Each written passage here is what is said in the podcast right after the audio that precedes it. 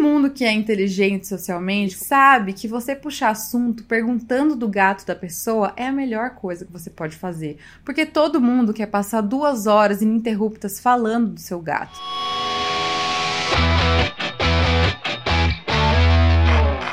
Não teria como eu, mãe de pet com orgulho, ter um podcast e não ter um episódio dedicado a eles os gatos. Nesse episódio aqui, eu quero contar um pouco para vocês sobre todos os gatos que eu já tive nessa vida, minha relação com eles. Acho que muita gente vai poder se identificar com isso e eu espero que seja um serviço à sociedade, às pessoas que têm preconceito contra os gatos, que fazem mal para os gatos. Se bem que eu acho que uma pessoa que faz mal para um gato, ela não tem conserto, não tem o que fazer com ela. espero que ela tenha uma vida muito medíocre, muito ruim e vá pro quinto dos infernos quando morrer. Ao contrário de quem já me conhece, pensa essa frase fez sentido? Não sei. Mas o que eu quero dizer é: a galera que me conhece aí já conhece e sabe que eu tenho três gatos que veio, né, o Samuel primeiro, depois a Olivia, depois o Pedro. Mas antes desses três, eu tive um outro gato, Mon Amores, e hoje eu também quero dedicar esse episódio a ele, uma homenagem ao meu amado Spike. E eu tenho realmente uma conexão com gato que eu acho que muita gente tem também, que parece que é quase o mesmo tipo de pessoa que gosta muito de gato. Vocês não sentem isso também? O que acontece comigo? Eu tenho uma teoria de que a minha paixão por gatos, meu amor por gatos, começou começou por causa do filme O Rei Leão. Isso porque foi um dos primeiros. Aliás, foi o primeiro filme que eu vi no cinema. E eu era uma criança que amava ver filme. Eu via filme o dia inteiro. Amava ver desenho. Aprendi a desenhar com os personagens da Disney. Eu amava muito mesmo. E O Rei Leão foi o primeiro filme que eu vi num cinema. Que, assim, cinema para mim até hoje é uma experiência que é muito maravilhosa. Imagina quando você tem 5 anos, te colocam numa sala escura com uma televisão gigante,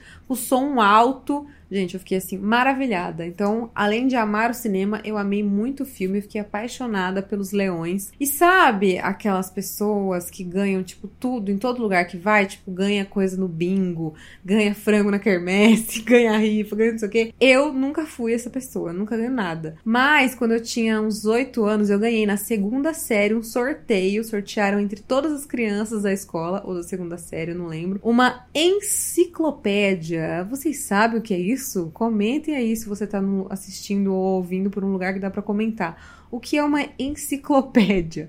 Eu ganhei uma, tá? Que é assim, era um livro gigantesco que em ordem alfabética tinha o índice lá, que cada página explicava sobre alguma coisa. E aí tinha ali no G uma página que era sobre gatos. E aí a enciclopédia era linda, ela era toda desenhada, toda ilustrada, era escrita de um jeito legal. E nessa página de gatos foi onde eu descobri que os gatos eram parentes muito próximos dos leões, que era assim o mais próximo que você poderia ter dentro da sua casa. Então acho que foi ali que eu comecei a ficar um pouco obcecada. Tanto que esse primeiro gatinho que eu tive, que foi o Spike, ele era amarelinho, tipo um leãozinho, né, que eles têm uma corzinha assim meio begezinha. E aí eu fui com a minha mãe então adotar o Spike. E o Spike, ele foi o primeiro gato que fez o que os meus gatos fazem até hoje, que é ficar do meu lado enquanto eu tô desenhando, assistindo televisão, julgando meus desenhos. O Spike, ele ficou uns 8, 9 anos com a gente até acontecer o fatídico dia, o fatídico acontecimento. O que aconteceu? O Spike, ele era o nosso gatinho lá em Paraguaçu, uma cidade no interior de Minas, onde a gente morava. E quando a gente foi se mudar pra Jundiaí, óbvio, a gente levou ele com a gente. Nessa meu gato tá aqui do lado. Estragando a poltrona que eu aluguei para este episódio. Desculpa, gente. A gente trouxe o Spike com a gente pra Jundiaí. Ele morou com a gente na casa lá, a primeira casa de Jundiaí. E foi muito importante para mim porque, imagina, eu tinha sete anos, tava saindo de uma cidade para outra, não conhecia ninguém, não tinha mais minha família, né? Minhas avós, minhas tias, tal, por perto. Era uma cidade muito maior, apesar de uma cidade muito grande, era uma cidade muito maior do que era Paraguaçu, que você conseguia fazer tudo a pé enfim, você tinha um outro estilo de vida, né, numa cidade maior. Então eu ficava muito sozinha, ficava muito assustada, e eu sinto que o Spike, ele era uma, uma coisa que era familiar ainda, sabe? Era como se a minha vida inteira tivesse mudado, mas ele não. Ele ainda tava ali junto com a gente. Porque até a rotina dos meus pais tinha mudado bastante, né, com aquela mudança toda. Mas o gatinho tava sempre ali vivendo a vida de gato dele. E aí começou essa tour da gente morando em Jundiaí, indo para Paraguaçu às vezes, tipo nas férias, no final de semana semana, em feriado. E teve um desses feriados que a gente resolveu levar o Spike com a gente, porque acho que era um feriado um pouco prolongado, não lembro. Então a gente botou o Spike no carro para levar o Spike com a gente para Paraguaçu, para ele poder passar os dias lá com a gente. Eu não sei o que meus pais pensavam, eu não quero culpar eles aqui, eu já tratei muito disso na análise mãe e pai, tô brincando. Mas eu não sei o que eles estavam pensando. Eu sei que o Spike ele tava um pouco agitado dentro de um carro, o que é obviamente esperado de um gato, né? Ele tava meio assim. E aí o que, que eles pensaram? Poxa, ele deve estar tá querendo usar o, né, usar o banheiro, dar uma esticadinha nas pernas. E aí era de noite já, e como eu já comentei em outros episódios, essas viagens elas eram um pouco estressantes porque eram longas. E aí o carro, o carro não era muito confortável, a estrada não era muito boa. E eu lembro que tava à noite. Meu irmão era uma criança muito chata. E aí ele ficava reclamando de tudo, e tinha fome, tinha sede, e não sei o que lá. E eu imagino meus pais, assim, eu não lembro direito, mas eu imagino eles muito estressados com tudo. E o gato surtado. E aí falar: não, vamos parar aqui pro gato fazer um xixizinho, coitado. Mas, gente, Gente, me fala, o que vocês acham que aconteceu? Abriram a porta do carro na maior boa vontade, no maior, na maior, né, coração bom. Abriram a porta do carro, o gato simplesmente partiu, fugiu, desapareceu, nunca mais foi visto. Gente do céu. Sério, eu lembro que eles abriram a porta e ele saiu igual um foguete e desapareceu. Porque é isso que gato faz. Quando eles estão numa situação de perigo, eles fogem. Tipo, é normal. Inclusive, né, estamos falando aqui de gatos, vocês podem ouvir uns barulhinhos ao longo desse episódio, mas é que acho que os meus gatos sabem que eu tô falando de gatos e eles estão um pouco agitados aqui em volta de mim, brincando, pulando. Então não estranhem. Pois bem, Spike fugiu. Eu chorei ininterruptamente por três dias e três noites. Juro. Eu lembro que não tinha mais lágrima e não parava de chorar por causa do gato. E olha que os meus pais ainda tentaram, gente. Nossa, que dó. Ligavam o, o farol bem alto e aí mudava o carro de posição para ver se achava o gato. Aí meu pai subiu no morro lá, no meio do mato, pra achar o gato. E chamava o gato e nada do gato. Eu não sei quanto tempo a gente ficou lá, até que uma hora a gente desistiu. Eles contaram para mim uma história muito bonitinha de que ali em volta tinham várias fazendas e várias, né, roça com vários bichinhos e velhinhos velhinhos e velhinhas boazinhas que gostavam muito de gatos e provavelmente ele tinha ido morar numa casa dessas. Talvez ele não tivesse gostado muito de Jundiaí. Eu ficava, eu também não gosto! Nossa, gente, foi caótico. foi caótico, mas foi assim que o Spike foi viver a vida dele na roça. É isso, é, é nisso que eu acredito até hoje, com todo o meu coração, que ele teve uma vida longa e feliz numa fazendinha ali próxima de Paraguaçu. Mas é incrível, né, gente, como essas coisas marcam. Eu sei que, assim, até hoje, eu com 34 anos, até hoje, quando eu vejo um gato amarelo, eu lembro dele. Juro. E meus pais também falam: olha, igual o Spike, olha, o gato amarelo. Tem uma tia também que sempre fala desse gato, que eu acho que eu era tão louca no gato. Faz parte, né, da vida. Aconteceu isso aí comigo. Eu sei que depois eu passei todo o restante da minha vida, desde então, querendo outro gato, querendo adotar gato. Meus pais não quiseram mais, eu acho que eles ficaram traumatizados. E como eu falei, como a gente estava nessa fase de mudar de cidade, eles não queriam se comprometer com um bichinho, né? Porque não é todo lugar que aceita é, animal. É, a gente morou de aluguel por um tempo, então era meio arriscado você, né? Quando você adota um bichinho, você é responsável por ele por muitos anos. Então pode acontecer de de repente você não conseguir morar no lugar que você precisa ou que você quer, porque você tem um cachorro grande, porque você tem um gato, aí o dono do lugar não quer, é, ou sei lá, eu não sei, gente. Eu acho que eles estavam no momento mais incerto da vida, que, como eu disse, talvez não seja o momento ideal para você ter ali uma responsabilidade como um, um pet. E se você tá vendo esse videocast, vocês estão vendo que não é muito fácil ter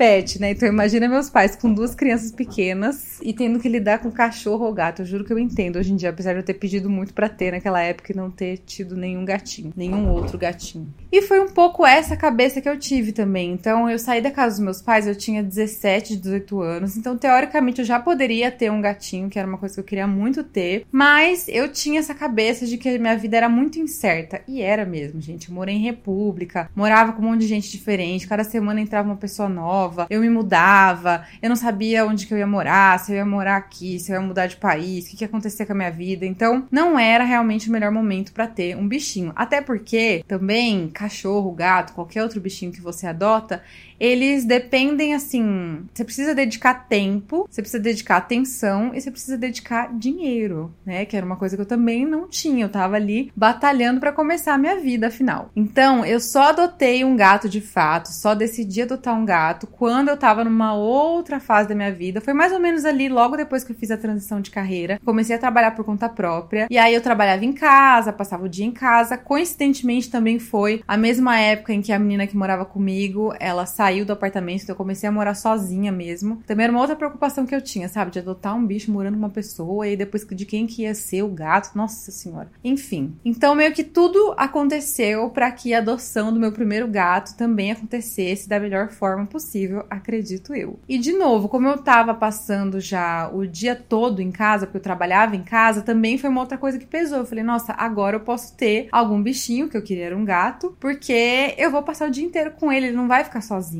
né? E dito e feito. Quando você fala em voz alta que você quer um gato, que você quer um cachorro, gente, é assim, é inacreditável. Sempre tem uma pessoa. Eu tenho umas três pessoas assim na minha vida, elas sempre têm um gato para você adotar. Sempre. Elas sempre estão sabendo de algum gato que precisa ser adotado. E o que aconteceu, na verdade, foi o seguinte: uma dessas pessoas é a minha tia. Ela sempre tem um gato para você, se você quiser. E eu comentei com ela que eu tava atrás de um gatinho tá? Ela falou: Olha, eu tenho um gato para você. O nome dele é Samuel. Ele é muito lindo, muito bonzinho. Todo mundo acha ele um fofo. Era um gato que ele ficava na clínica. Minha tia, ela trabalha como massoterapeuta. E tinha um gato que morava lá na clínica, mas não era um gato que tinha uma casa, né? Ele ficava lá, era meio de rua, meio lá. E ela queria que ele tivesse um lar, uma casinha, né? De boa, de gatinho. Então ela falou: tem um gato para você. Ele se chama Samuel e ele mora aqui na clínica onde eu trabalho. Ela falou: mas eu só vou levar ele até você se você telar as janelas do seu apartamento. Porque senão é muito perigoso. Eu falei, você tem razão. Só que, gente, de novo, essa época tinha muita coisa acontecendo na minha vida e eu não tive tempo, não consegui me organizar direito para conseguir ter lá o apartamento a tempo de receber o gato.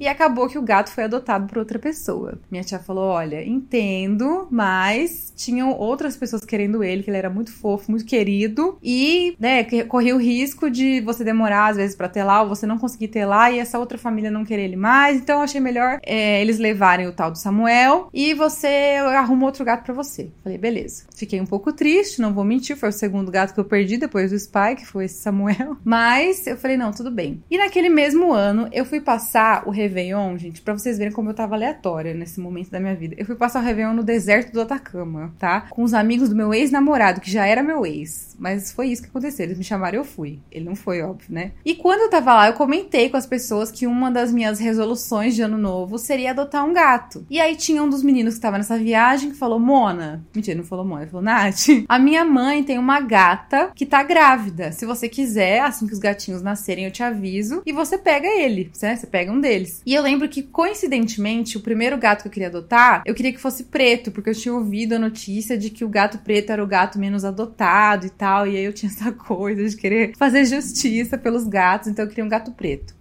Gato preto e macho são os menos adotados, gente. Então eu falei, eu quero um gato preto e macho. Por coincidência, a gata da mãe desse amigo meu era uma gata escaminha, que tem chance de nascer gatinho pretinho, né? Só que ele ainda comentou: a única questão é que essa gata da minha mãe é muito pequena, então tem grandes chances dela não conseguir parir os gatinhos por ela ser pequenininha. E isso é o meu gato mexendo na sacola aqui do lado, né, Pedro? E aí ficamos naquela expectativa da gata grávida, da gata sobreviver, de dar tudo certo, de nascer os filhotinhos direitinho e tal. Gente, no dia 29 de dezembro, meu amigo lá tava muito louco, muito bêbado de pisco, sei lá que ele tinha tomado lá. E aí ele foi e virou o celular para mim com a foto da gata e com os gatinhos dela. Olha aqui, acabou de nascer seu gato. Gente, foi muito emocionante, foi muito legal, foi muito legal. E aí foi isso, nasceu então o gatinho, fui lá buscar ele quando ele já tava com uns 45 dias, porque quando é muito novinho também não é o ideal, né? Então eu acho que foi mais ou menos isso, uns 45 dias que foi o tempo dele parar de mamar, tudo, pelo menos foi o que me informaram. Cheguei lá e adotei então o meu primeiro gato preto, Samuel. Coloquei o nome do outro gatinho. E gente, juro, foi assim um período muito legal da minha vida. Só quem viveu sabe, você adotar o primeiro gatinho é muito especial, é muito legal. A gente ficava o dia inteiro grudados, porque era isso. Eu morava sozinha, trabalhava em casa, o gato era minúsculo, filhotinho, ele ficava o dia inteiro no meu pé, ele achava que eu era a mãe dele, eu acho. E aí a gente ficava o dia inteiro, aí ia comer, ele comia a hora que eu ia comer junto, parecia um filme.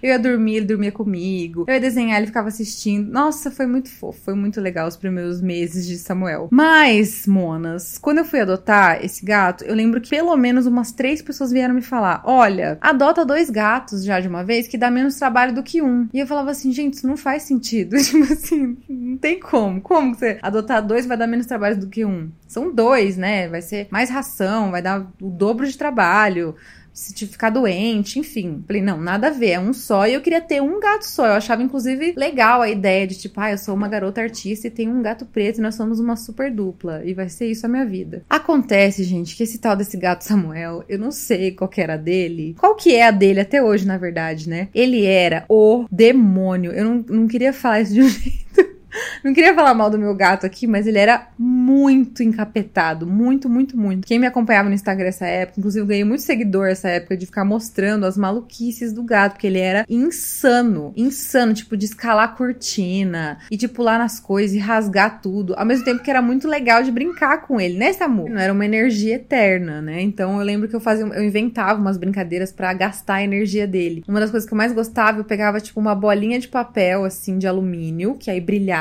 ele gostava muito. E aí eu colocava ela o mais alto que eu conseguia, eu mesma, né? Pegava a mão assim, apoiava na parede assim bem alto e ficava atiçando ele para ele pular. Gente, esse gato escalava a parede, era insano. Era muito insano. E ele miava o dia inteiro, ficava me chamando, queria brincar o tempo inteiro. Nossa senhora, só eu sei o que eu passei, Jesus amado. Mas ao mesmo tempo foi muito legal. Inclusive foi esse gato fatídico, maravilhoso, icônico Samuel que fez eu me aproximar da pessoa com quem eu casei hoje, porque esse foi o primeiro primeiro assunto que ele puxou comigo, que ele mandou assim: Nossa, como seu gato é louco. Eu falei: É, né? E aí foi isso, a gente começou a conversar por DM do Instagram e estamos aí juntíssimos e casados, né, amor? Uma outra coisa que eu conto para todo mundo na minha vida pessoal, mas eu nunca contei na internet, porque eu acho que é uma coisa muito íntima, mas eu acho que aqui vale, né? Acho que se a pessoa fica me ouvindo falar por 40 minutos, ela deve no mínimo gostar de mim. Então tudo bem eu falar certas coisas. Como eu tinha acabado de fazer essa transição de carreira, tal, tava muito focada no meu trabalho, em fazer dar certo as coisas, eu queria realmente dedicar dedicar um tempo a isso. E eu percebia, gente, que uma coisa que tava me atrasando muito, que acho que se vocês pensarem um pouquinho, vocês conseguem adivinhar o que é. O que, que uma garota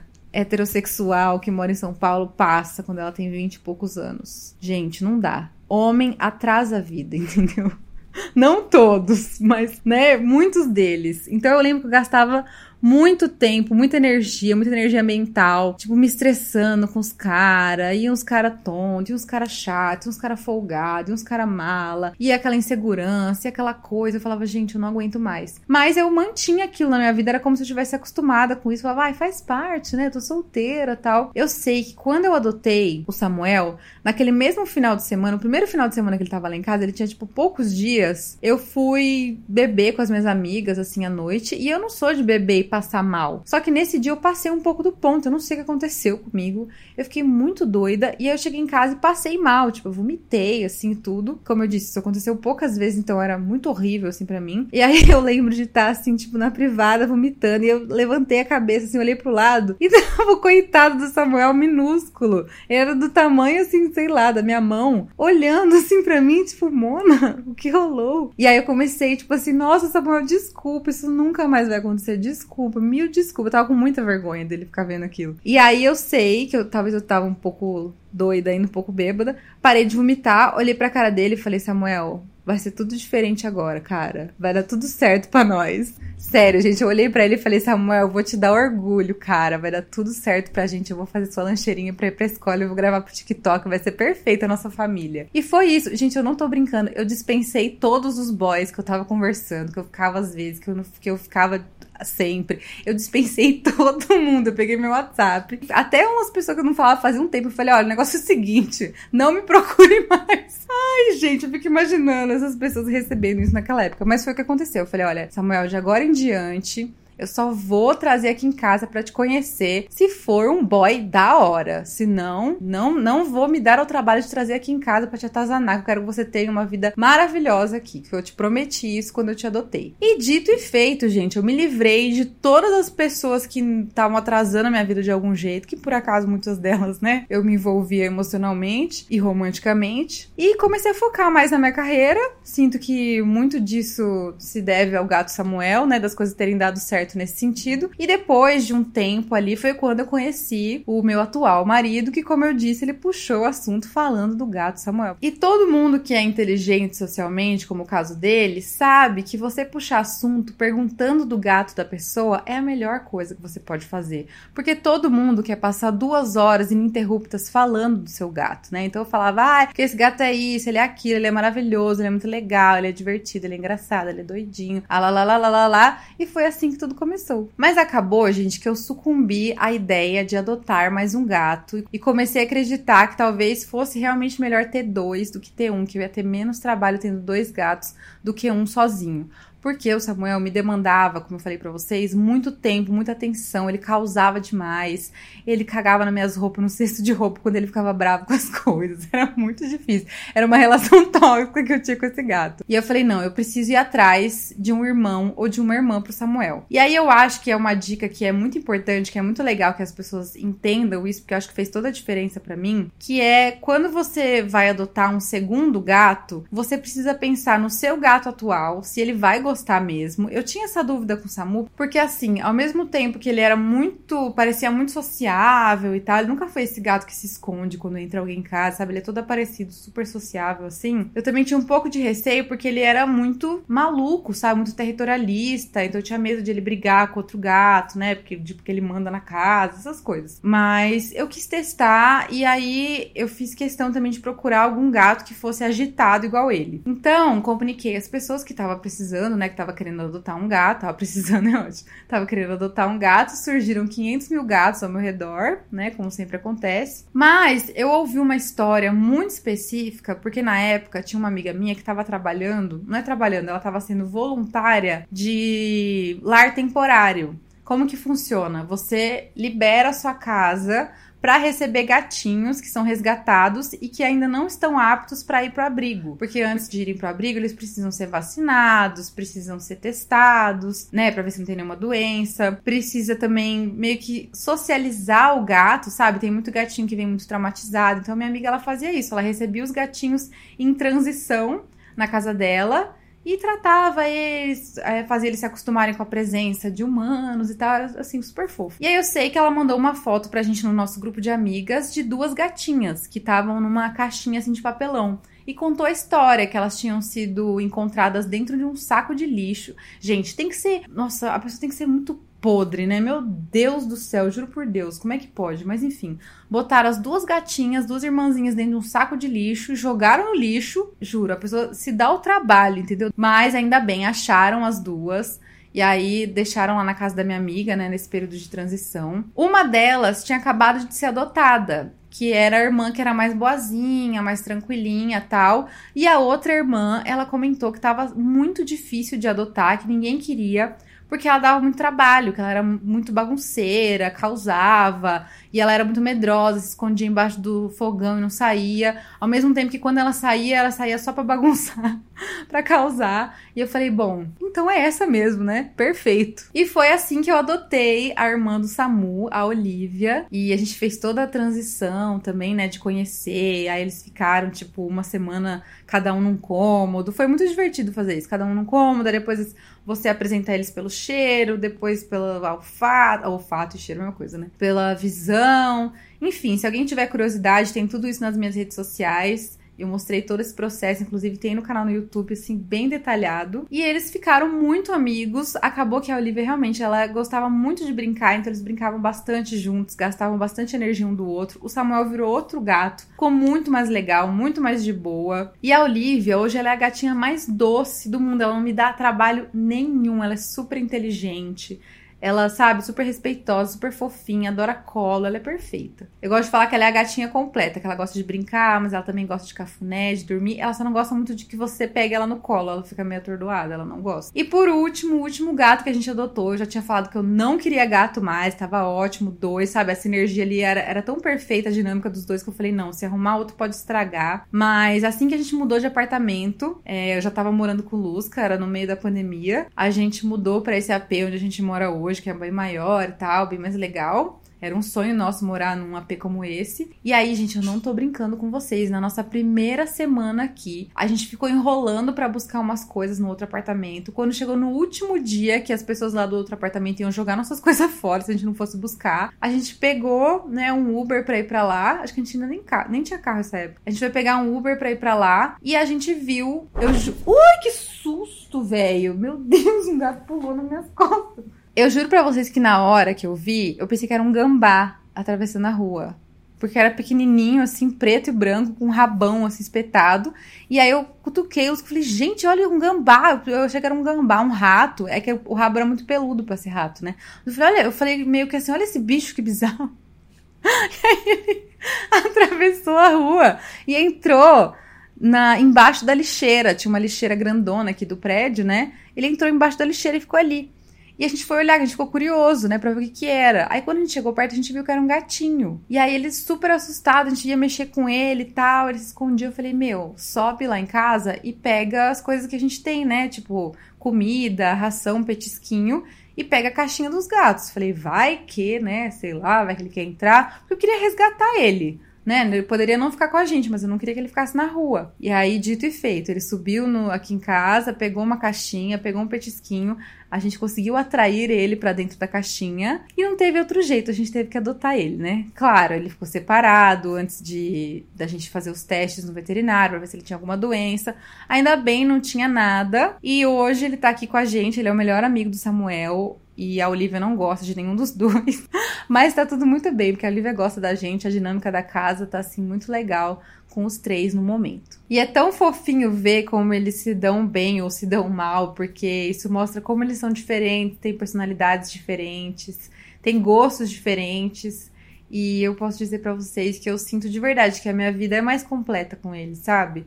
Tem toda uma história de que, tipo, você ter bichinho ajuda na ansiedade, ajuda você a ser mais feliz e tal. E faz muito sentido, porque tem dia que eu tô aqui, sabe, martelando alguma coisa na minha cabeça, preocupada tal. E aí, sei lá, um gato vai pular de uma cadeira pra outra e cai. Ou então eles começam, tipo, brincar entre eles, é super fofo. Ou você tá nervosa, tá preocupada, tá triste, vem um gatinho senta no seu colo. Eles são muito lindos, muito graciosos. Eu sempre achei assim o gato o bicho mais lindo do mundo. E muito companheirinho, sabe? Tem muito isso das pessoas falarem, ah, porque o gato não gosta da pessoa, ele gosta da casa, ele gosta do sei o quê. Gente, cada gato é de um jeito, do mesmo jeito cada pessoa é de um jeito, cada cachorro é de um jeito. Aqui em casa, por exemplo, cada um tem os seus, suas peculiaridades, são muito específicas. Igual eu brinquei com vocês, eu falei aqui, mas é real isso. O Pedro e o Samu, eles são muito amigos, eles gostam muito um do outro. A Olivia não gosta do Samu, portanto, ela também não gosta muito do Pedro.